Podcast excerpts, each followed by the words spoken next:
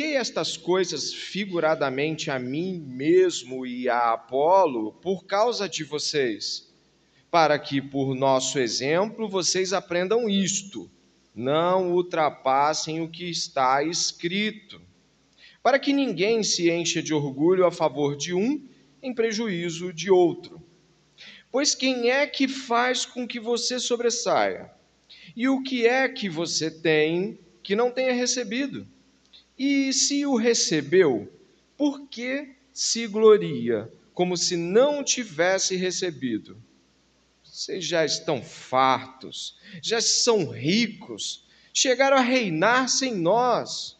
Sim, quem dera que vocês fossem reis, para que também nós viéssemos a reinar com vocês.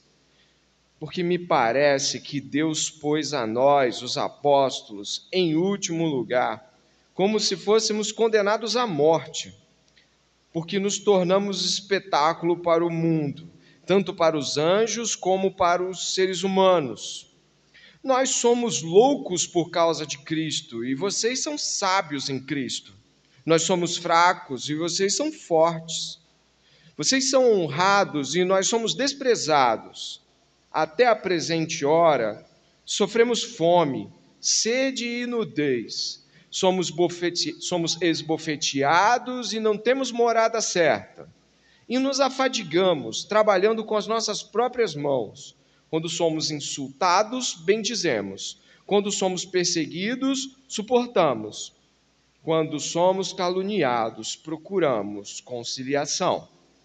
Até agora, temos chegado a ser considerados lixo do mundo, escória de todos texto muito forte, um texto pesado. E para você que vai ouvir a pregação, fique bem atento. Nós estamos diante da palavra do Senhor. Deus vai falar conosco.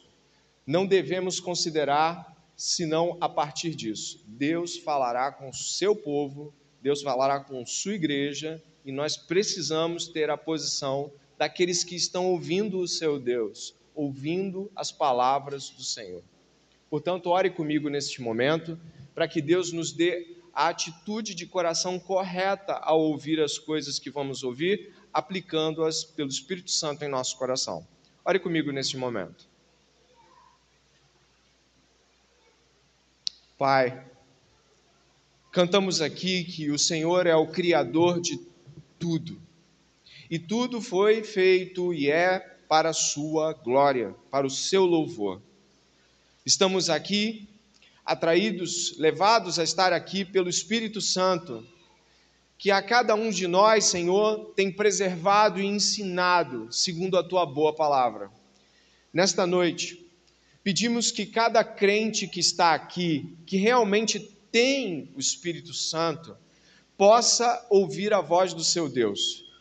Ouvir Deus falando com ele, com ela, pessoalmente, Pai eu te peço que não consideremos tais palavras como uma exposição de um texto antigo, mas palavra de Deus como é. Por isso, Senhor, trabalhe em nossos corações, nós te pedimos a atitude reverente, cheia de temor e tremor diante da palavra do nosso Deus. É assim que oramos e pedimos em nome de Jesus. Amém.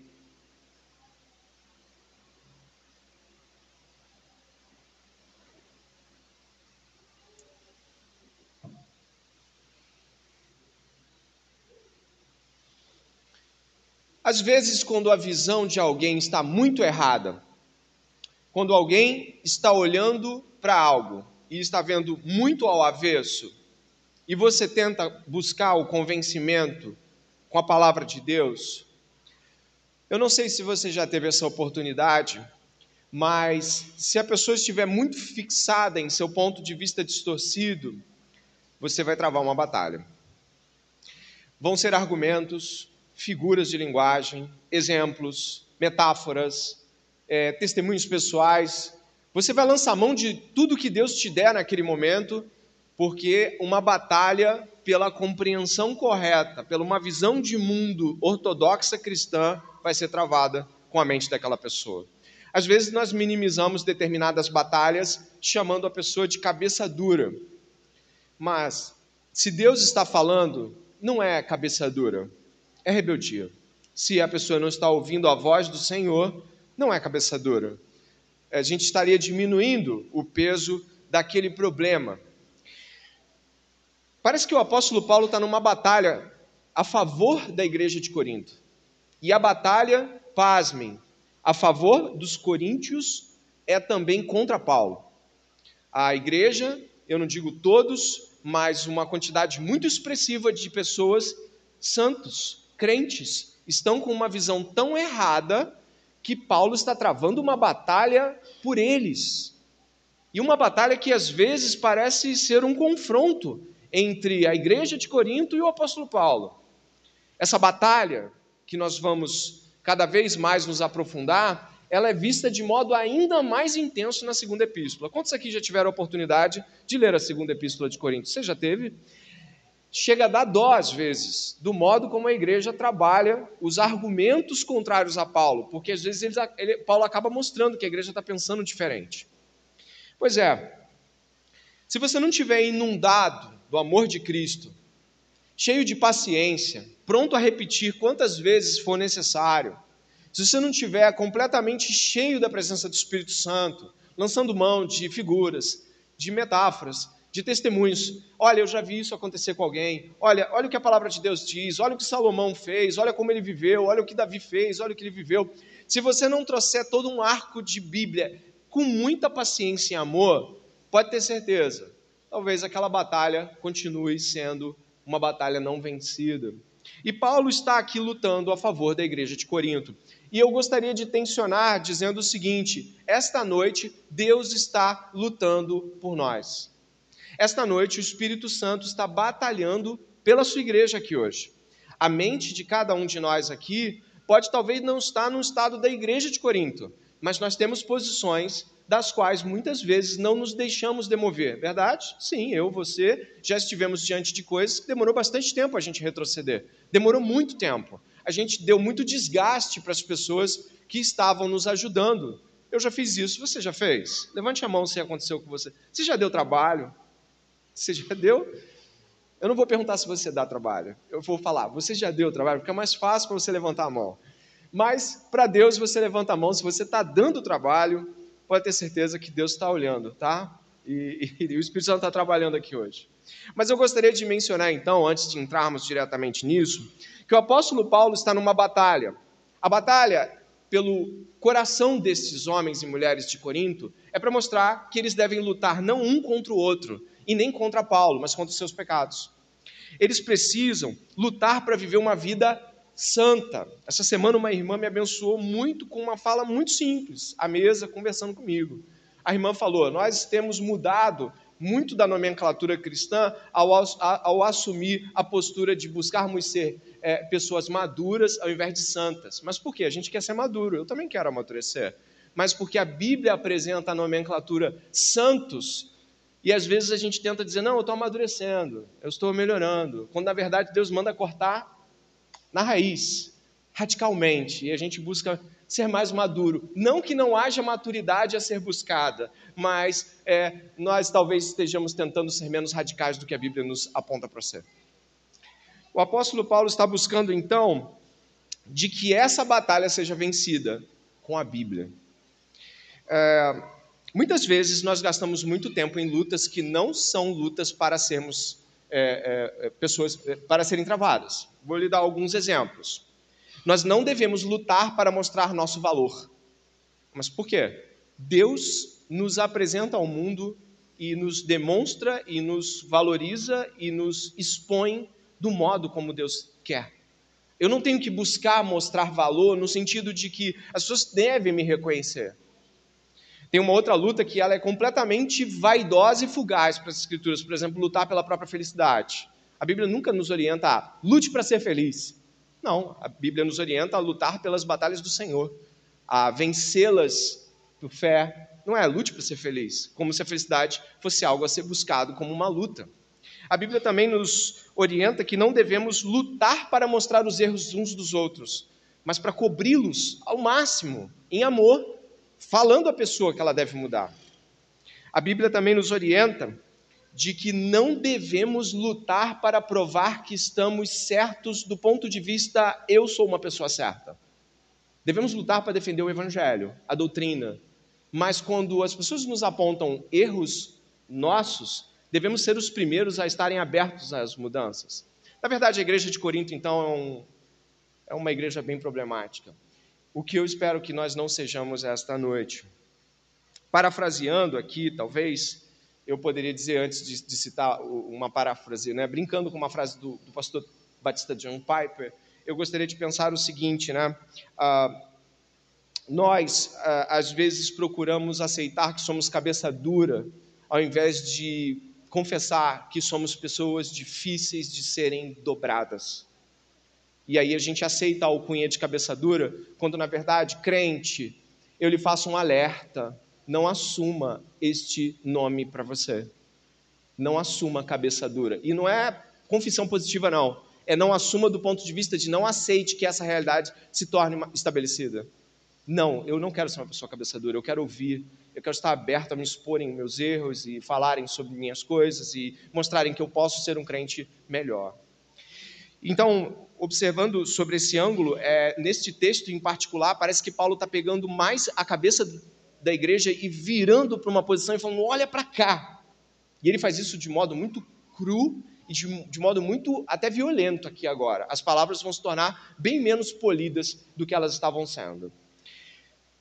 John Piper costuma dizer o seguinte: Deus é mais glorificado em nós quando nós somos mais satisfeitos nele. Né? Parafraseando e brincando, afinal não é escritura, mas é uma boa frase do John Piper. Eu diria que Cristo é mais glorificado em nós quando olhamos mais o mundo pelos olhos dele. E Paulo está corrigindo a visão da igreja de Corinto.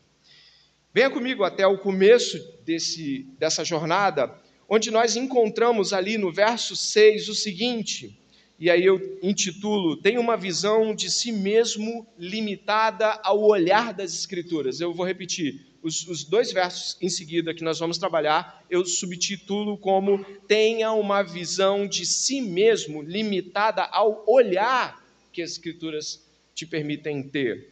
O verso 6 e 7 diz assim: ó, Meus irmãos, apliquei estas coisas figuradamente a mim mesmo e a Apolo por causa de vocês. Ou seja, até aqui ele estava usando ele e Apolo e humilhando os dois. Você já deve lembrar dos capítulos anteriores, né? Somos só servos, nós somos cooperadores. Nós só nós só um planta, é Deus quem dá o crescimento. E até aqui o que Paulo está fazendo é mostrando ele e Apolo como pessoas inferiores, pessoas pequenas, que Deus é que é importante, que Deus é que deve ser glorificado. Mas agora ele vai mudar o discurso e ele vai apontar para a igreja de Corinto. Vai usar até recursos como a ironia, por exemplo, para mostrar como eles estão errados. Então, os dois versos que nós encontramos aqui, eles caminham nessa direção. Então, ele diz essa frase aqui, ó: "Não ultrapassem o que está escrito". Achou na sua Bíblia? Não ultrapasse o que está escrito.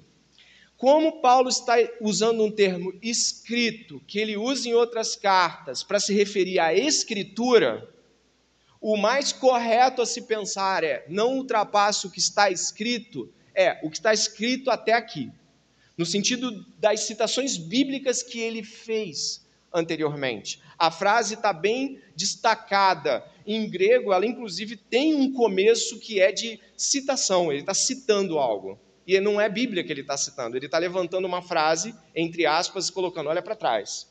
Vamos ver o que Paulo diz antes, é, nos capítulos anteriores. No capítulo 1, no verso 19, a citação que Paulo faz é a seguinte, uma citação de Isaías, mas também encontra em Salmo. Dá uma olhada no capítulo 1, verso 19.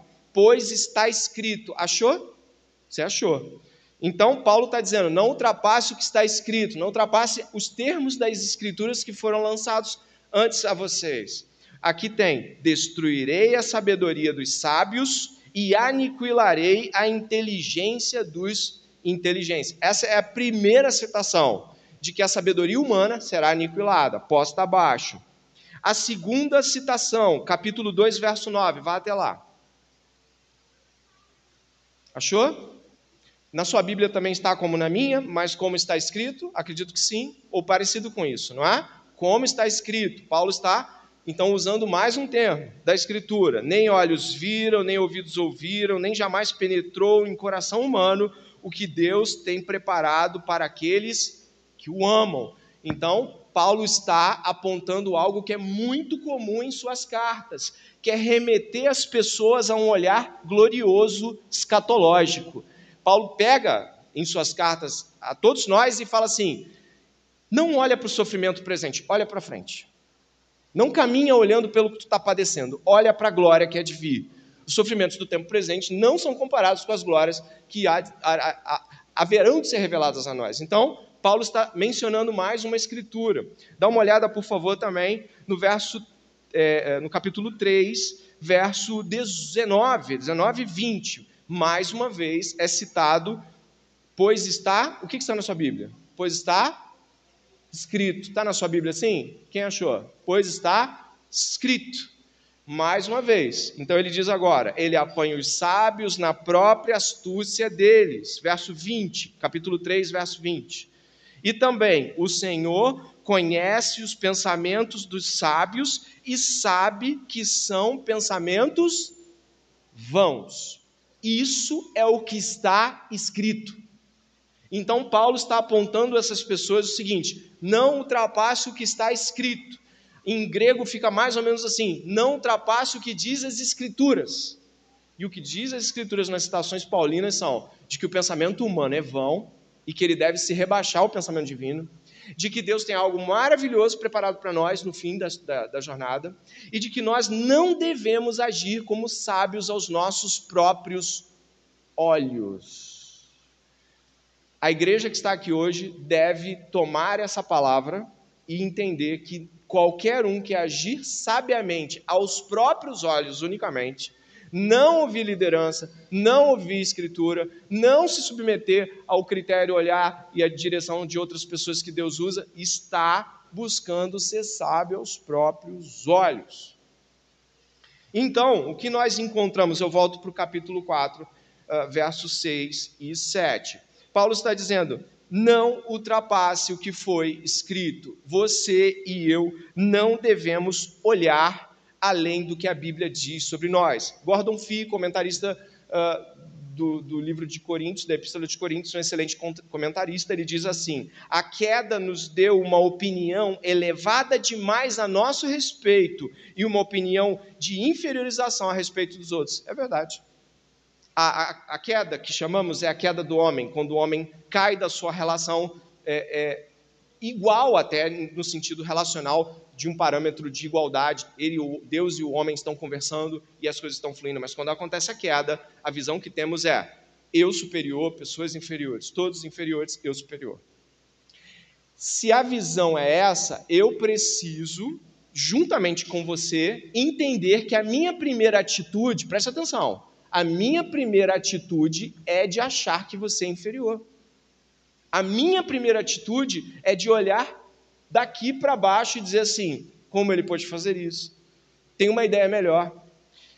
Todavia, o olhar das Escrituras, eu vou citar aqui Filipenses capítulo 2, verso 3, você pode anotar para depois você pesquisar. Paulo fala também na sua carta aos Filipenses assim: Nada façais por contenda ou vanglória, mas por humildade. Olha o final. Cada um considere os outros superiores a si mesmo. Paulo está nos orientando de que a visão bíblica é: eu estou aqui, eu, tô, eu sou pastor, estou pregando para você. A visão que você pode ter, segundo a Bíblia, é: ele é um homem de estatura espiritual elevada e eu respeito. E qual é a visão que eu tenho que ter de você, como crente? É, ele é um homem, ela é uma mulher de estatura espiritual elevada, é uma pessoa digna, eu respeito. O nosso olhar é eu como servo teu, eu, como aquele que respeita e te dá valor e que olha para você como Cristo me ordena olhar.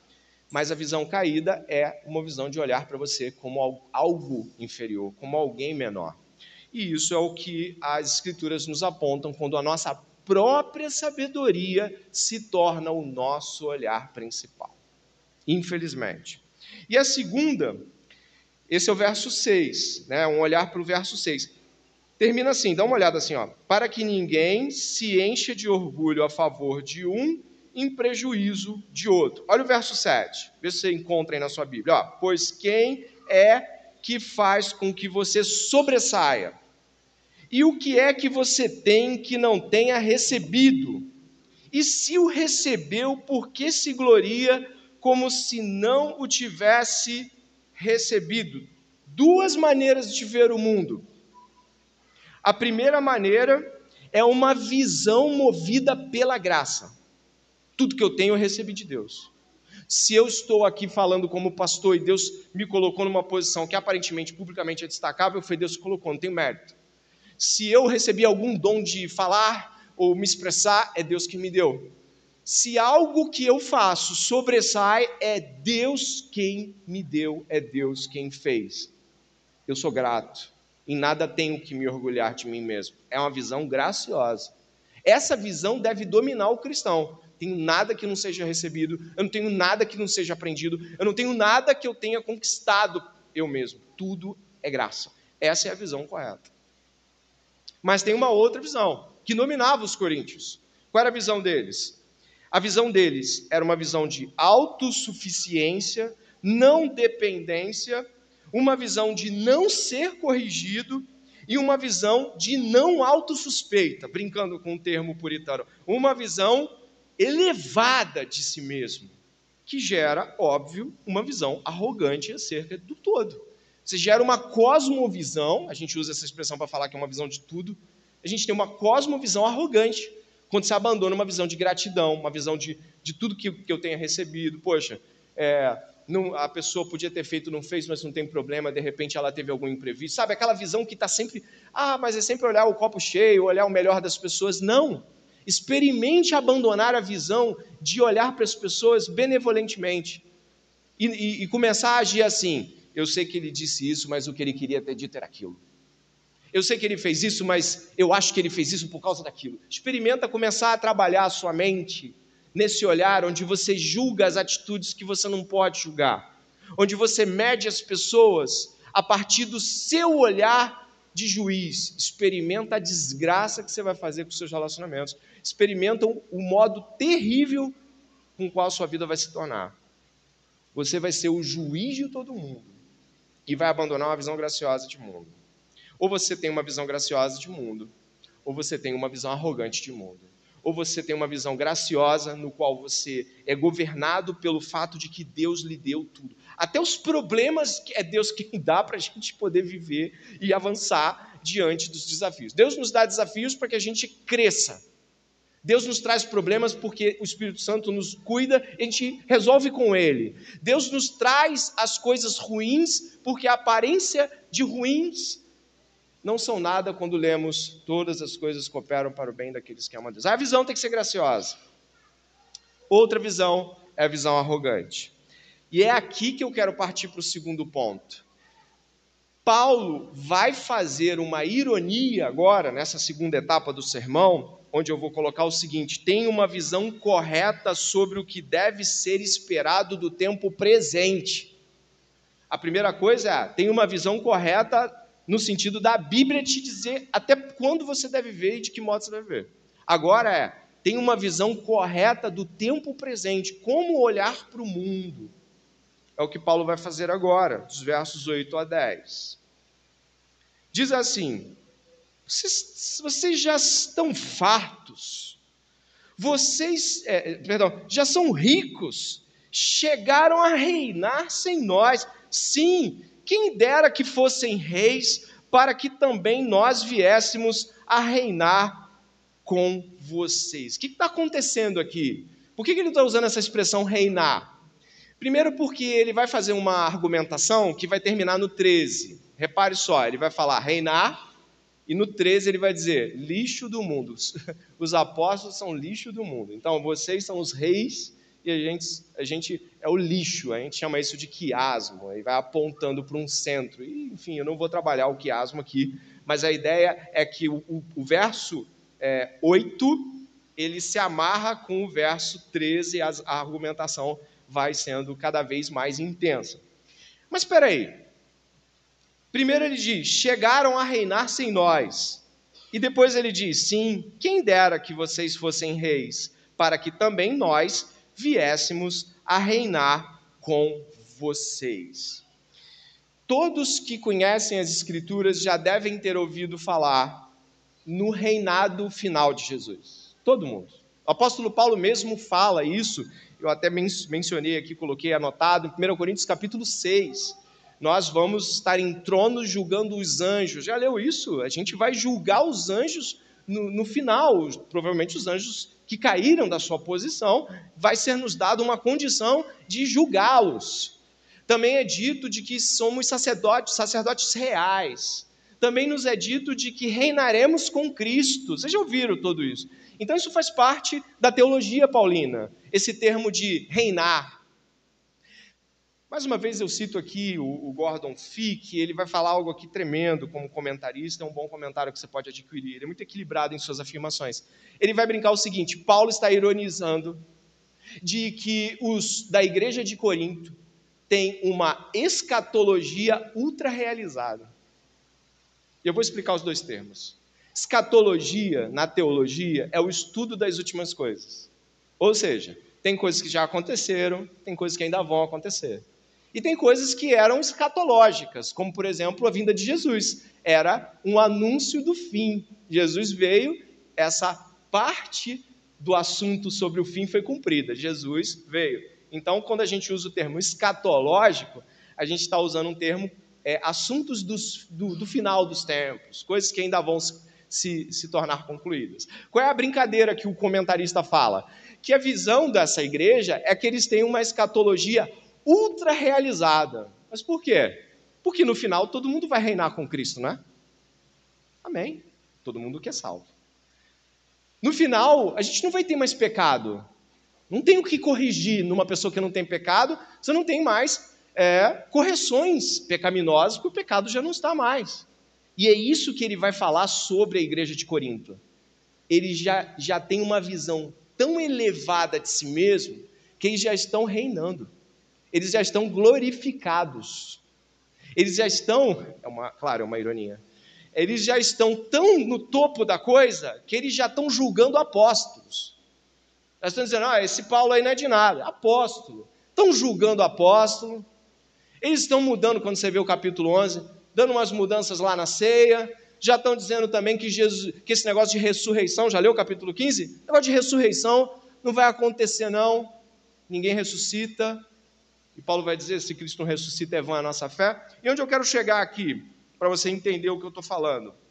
O apóstolo Paulo está dizendo de modo teológico que pessoas que não são corrigíveis, pessoas que estão em uma estatura que parece que nada do que você fala as afeta em sua estrutura de pensamento, não, elas, elas já estão com a escatologia realizada, porque no fim dos tempos, preste atenção, você vai reinar com Cristo, glória a Deus. No fim dos tempos, na glorificação, você não tem mais pecado, não tem mais como corrigir pecado em quem não tem pecado.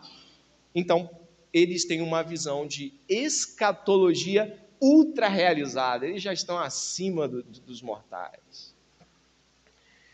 Isso, sem dúvida, é para expressar uma visão arrogante. No final dos tempos, também é dito de que não vai haver mais fome, você sabe disso. Não vai haver mais fome, não vai haver mais sofrimento, não vai haver mais nada. Paulo vai usando essas expressões, vocês já são ricos. Basicamente, o que eles estão falando, vocês estão completamente uh, afortunados, vocês são completamente cheios de dinheiro, vocês são muito sábios, vocês são os reis, e aí em seguida ele recupera o argumento aqui, quem dera que vocês já fossem reis, porque se vocês fossem reis, eu também estaria reinando com vocês, porque estaríamos todos no reino de Jesus. Pode parecer assim, cara, que legal, ele está usando um argumento alto teológico, mas olha para nós agora aqui essa noite. A gente tem mais 15 a 20 minutos de sermão. Olha para a gente essa noite. Será que nós também seríamos alvo da ironia de Paulo? Será que nós já estamos no trono da nossa sabedoria aqui? Será que nós já estamos numa posição incorrigível? Será que estamos, essa é minha última retórica para não enrolar com um monte de pergunta. Será que nós já, na nossa visão, já somos até glorificados? Estamos acima dos pecados? Esse é o termo aqui, esse é o problema aqui.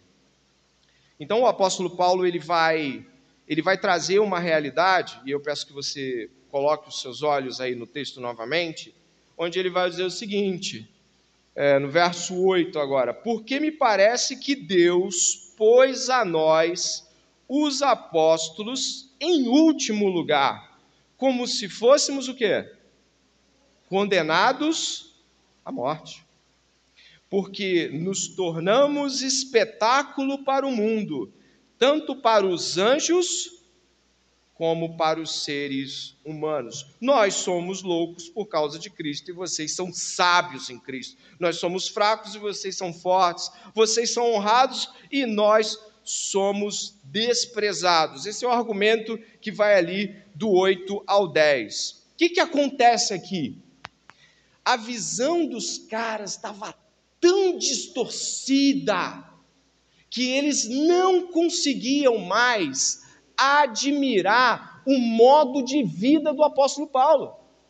Eles não conseguiam mais olhar para a vida de Paulo e olhar admiravelmente, falando assim: nossa, como ele sofre pelo Evangelho, como ele padece pelo Evangelho, olha o apreço que ele tem por Jesus. Isso, eles estavam numa posição tão de serem incorrigíveis, presta atenção, que eles não mais estavam apreciando toda aquela visão que a gente encontra do próprio Jesus e que se repete nos apóstolos.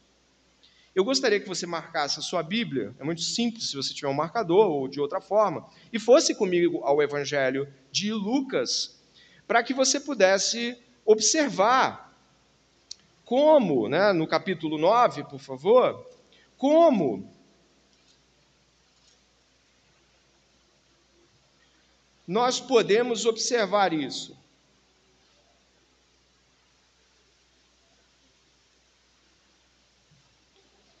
Ele faz uma ironia comparando. Ele fala assim: ah, vocês estão ricos, vocês estão fartos, vocês têm tudo, vocês têm honra, mas a gente tem desonra, a gente tem desprezo.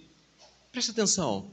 Quando ele coloca a imagem dos apóstolos e a imagem dos, dos da, da igreja de Corinto, presta atenção e ele faz um contraste de ironia, ele está mostrando para eles: será que não tem alguma coisa errada? Olha para os apóstolos e olha para vocês. Deve ter alguma. Alguém está errado nisso. E eu acredito que é da mesma forma para nós. Olha Lucas 9, do 57 ao 62, por favor. Lucas 9, do 57 ao 62. Observe a palavra do Senhor.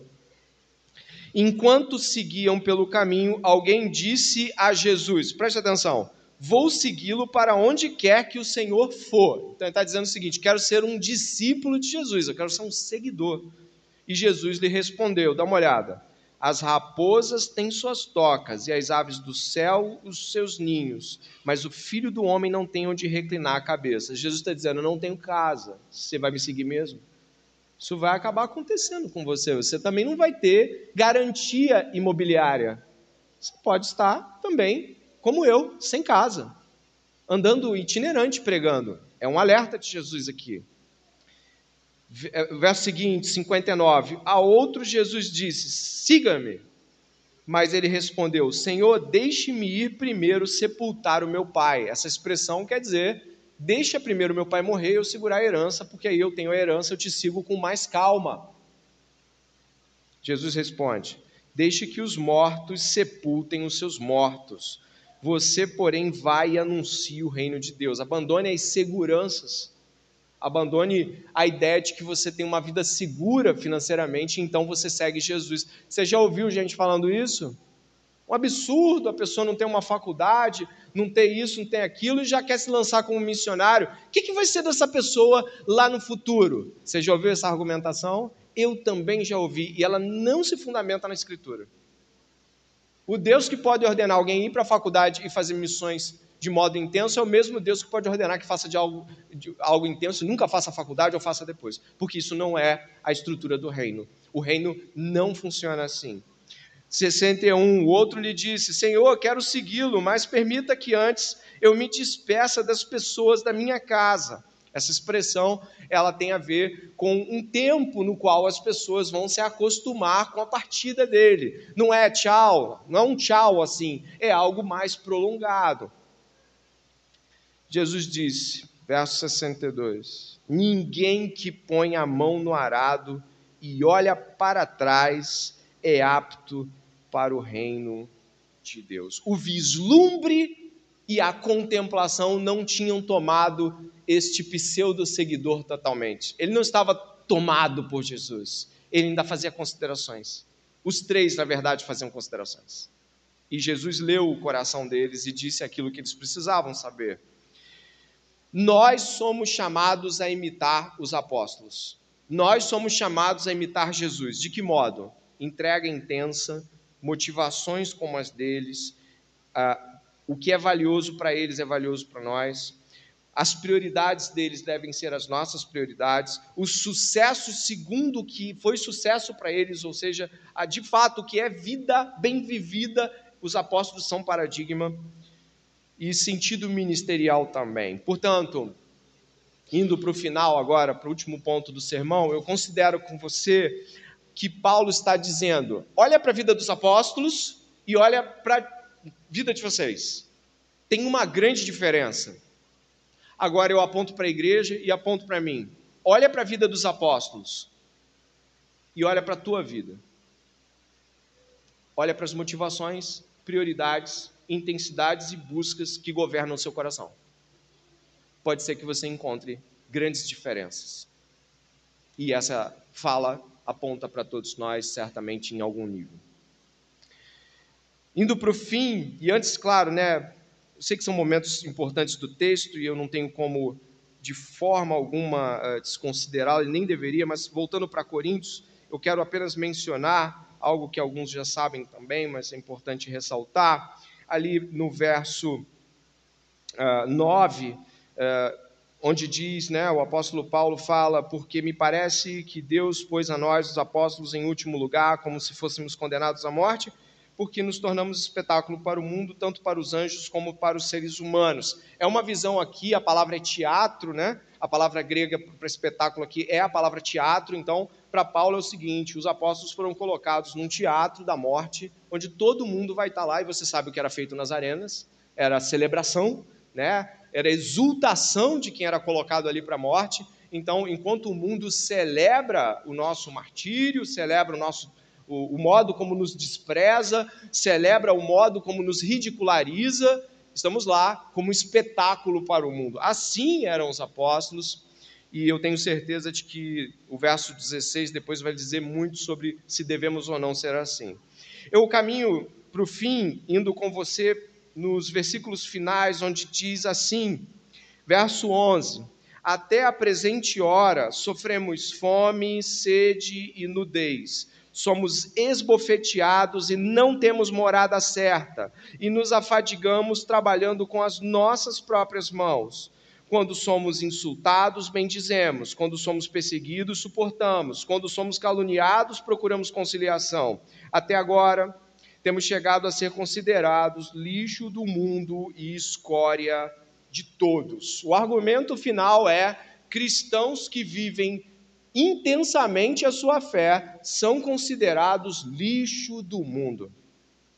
As duas palavras que o apóstolo Paulo usa poderiam ser melhor traduzidas como sujeira a ser removida. E a segunda, escória, era uma palavra usada para mendigos, com é, sujeira é, cobrindo o seu corpo.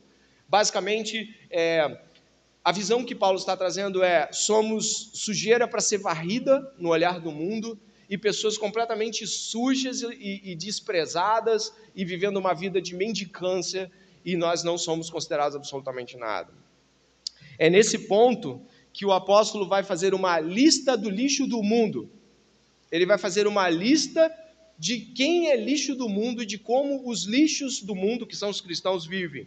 Ele vai falar, dá uma olhada ali no verso 11, ele vai falar sobre a escassez de recursos básicos, vai faltar até o que é básico, até o que é simples, Como é que o mundo olha para uma pessoa que não consegue ter até o que é simples, o arroz e feijão, para as coisas mais simples? Fome, ele está falando aqui. Ele está falando sobre sede e nudez, e quando ele fala de nudez, ele fala é, de vestimentos maltrapilhos, da incapacidade de vestir-se dignamente, de ter o mínimo considerável, porque os, naquele tempo helenista as roupas eram consideradas, havia moda, havia um olhar para as roupas, as vestes talares, tinham até costuras de ouro. E Paulo está aqui fazendo uma, uma, uma menção de que as pessoas vão dizer que a gente não tem nem dinheiro para se vestir. Olha para nós, maltrapilhos. Também segue, somos esbofeteados, então a gente sofre violência física por conta do reino. Em seguida, é, repare que é, nos afadigamos. Paulo, nessa igreja em particular, o apóstolo Paulo não recebeu nenhuma ajuda de custo pessoal. Ele trabalhou construindo tendas, que era o seu ofício ensinado por seu pai. Então, é, a, o que ele está dizendo é que até aqueles que deveriam sustentar os missionários, talvez não façam, e ainda assim nós vamos seguir a jornada, ainda que aqueles que deveriam fazer não façam. E mais à frente vai dizer: somos insultados, bendizemos, perseguidos, suportamos, somos caluniados, procuramos conciliação. Paulo está dizendo aqui que toda a relação humana contrária a nós deve ser devolvida em amor. Toda tentativa de nos ofender deve ser devolvida com orações, súplicas, palavras de bênção. Toda tentativa de de pessoas que venham a, a nos ferir porque Cristo está em nós e isso as irrita, isso as constrange. Às vezes a vida santa de pessoas constrange tanto familiares em casa que eles são fustigados pelos seus familiares. Fustigados, envergonhados publicamente. Alguns de nós vão receber a mesma ofensa pública na universidade, na escola e em outros meios, por conta de uma vida santa. E o que devemos fazer quando fomos fustigados? Abençoar. É, trazer conciliação para aquele que não quer conciliação. A pessoa está brigada com você, a pessoa aprontou para cima de você, e quem vai buscar a conciliação é você. Esse tipo de coisa não é valorizada pelo mundo e é varrida pelos cantos. No mundo se ensina, se pisar no seu pé, pisa também. Se fizerem mal contra você, faça também. Ame aqueles que merecem teu amor, não é isso? Aqueles que não merecem teu amor, desprezo, não é isso? Paulo está falando. Não. Amem aqueles que odeiam vocês. E ele está falando porque é assim que a palavra de Deus diz a nosso respeito. Deus nos amou primeiro. Quando nós o desprezávamos, o insultávamos, quando nós agíamos como se ele não existisse, enquanto ele nos provia de chuvas, e aí, parafraseando as Escrituras, colheitas e bondade, nós agíamos como saqueadores do mundo de Deus. E ainda assim, o Senhor nos chamou à sua bondade. Não devemos fazer de outra forma. O Evangelho nos impõe a realidade de que fomos salvos apesar de nós. E, portanto, a nossa relação com o mundo é independente da bondade ou não que o mundo possa nos oferecer. Portanto, o apóstolo Paulo vai fazer uma lista e vai dizer o seguinte: vocês estão fartos, ricos, sábios, poderosos e honrados. E nós somos pobres, desprezados, não temos nada. Só que enquanto a igreja de Corinto vive uma distorção de fé em termos de vida, o apóstolo Paulo e os seus colegas apóstolos e, e companheiros de jornada, eles se parecem com Jesus. Olha o que é dito em Isaías capítulo 53, verso 3, sobre Jesus. Uma profecia cumprida sobre Jesus. Era desprezado e o mais rejeitado entre os homens, homem de dores e experimentado nos trabalhos. E como um de quem os homens escondiam o rosto, era desprezado, e não fizemos dele caso algum poderíamos dizer que Paulo está parafraseando Isaías 53, 3. Eles se parecem com Jesus, os de Corinto não. Conclusões que eu quero fechar aqui então com, com esse trecho. Todos nós podemos ter visões equivocadas sobre várias coisas, mas se nós tivermos uma visão equivocada sobre quem somos nas Escrituras, quem devemos ser, como devemos olhar e como devemos ver Cristo. Se a visão que nós temos equivocada não é que ali é aquele lugar e não o outro, ou que você errou um endereço, ou mesmo um conhecimento geral do mundo, ou um modo de fazer uma comida que você acha muito que é daquele jeito e vê que não é. Tá, a gente se equivoca, às vezes a gente é meio durão com informações, mas se a sua cabeça dura é você não aceita correção, você não aceita ser guiado por homens de Deus, você não aceita que orgulho é algo sério para as Escrituras e que isso não é verdade a qual se deva se agarrar, é mentira. Se você se pauta em sua própria sabedoria, aí não, aí é algo muito grave, é algo muito sério. Portanto, esse é um primeiro ponto. O segundo ponto de aplicação que eu gostaria de deixar para você é o seguinte: tem muita gente que olha para a vida dos apóstolos e diz assim: eles viveram aquilo, a gente é outra história, outra época, a gente vive de outra forma. Poxa, mas e se o Senhor te chamar para missões dos quais você tem que largar isso tudo? Aí você se defende dizendo: mas e se não for assim para mim? Pode ser que não seja. Na verdade, nós admiramos e desejamos aquilo que nós vemos nas Escrituras. Quando eu ouço sobre Paulo, sobre Pedro e sobre João, eu falo assim: que seja desse jeito ah, que vida bem vivida! Quando você ouve falar dos missionários, Hudson Taylor, M. Carmichael, Adoniran Judson, quando você ouve esses caras, ao invés de eu falar para você assim, caramba, e se tua vida for que nem a do William Carey?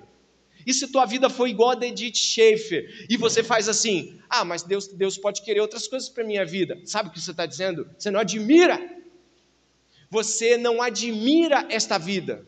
Você não olha com os olhos de eu quero realmente esses paradigmas para mim.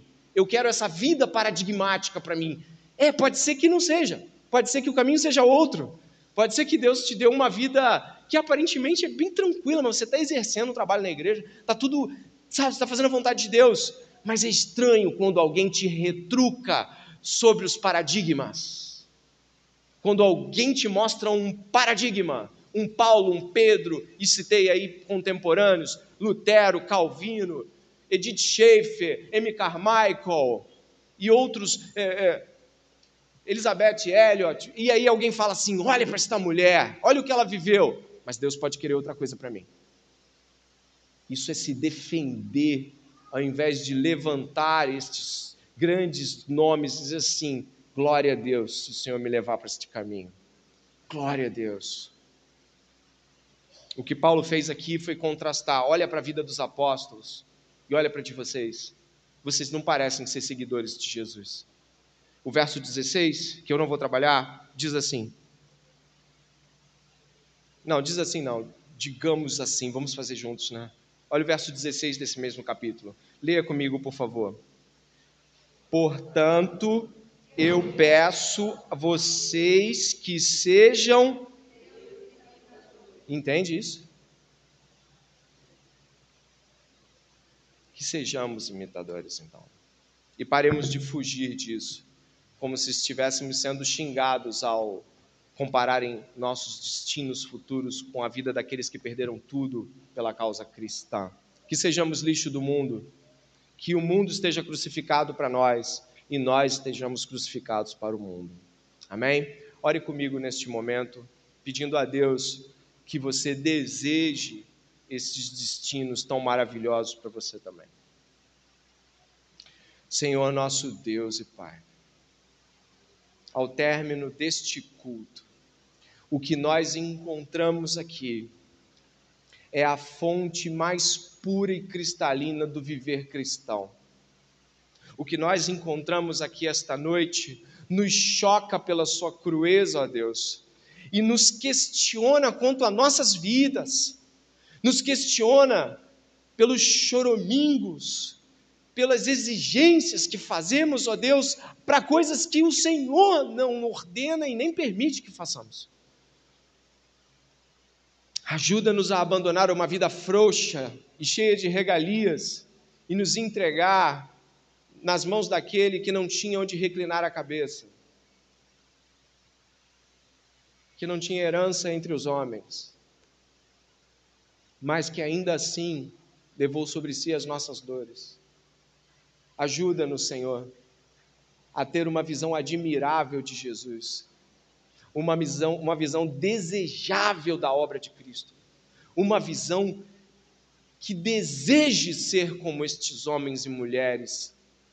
Nos ajuda a abandonar, Deus, as coisas tais como nós as concebemos. E que o viver seja Cristo e o morrer seja lucro. Perdoa-nos, porque buscamos viver do modo menos difícil possível. Ajuda-nos a encarar o destino dos profetas e dos apóstolos e desejar, e desejar viver assim. Te agradecemos pelo culto de hoje e porque a palavra de Deus continua falando alto aos nossos corações. Te agradecemos pela doce presença do Espírito Santo que nos interroga aqui esta noite, mas também que nos impele e nos encoraja.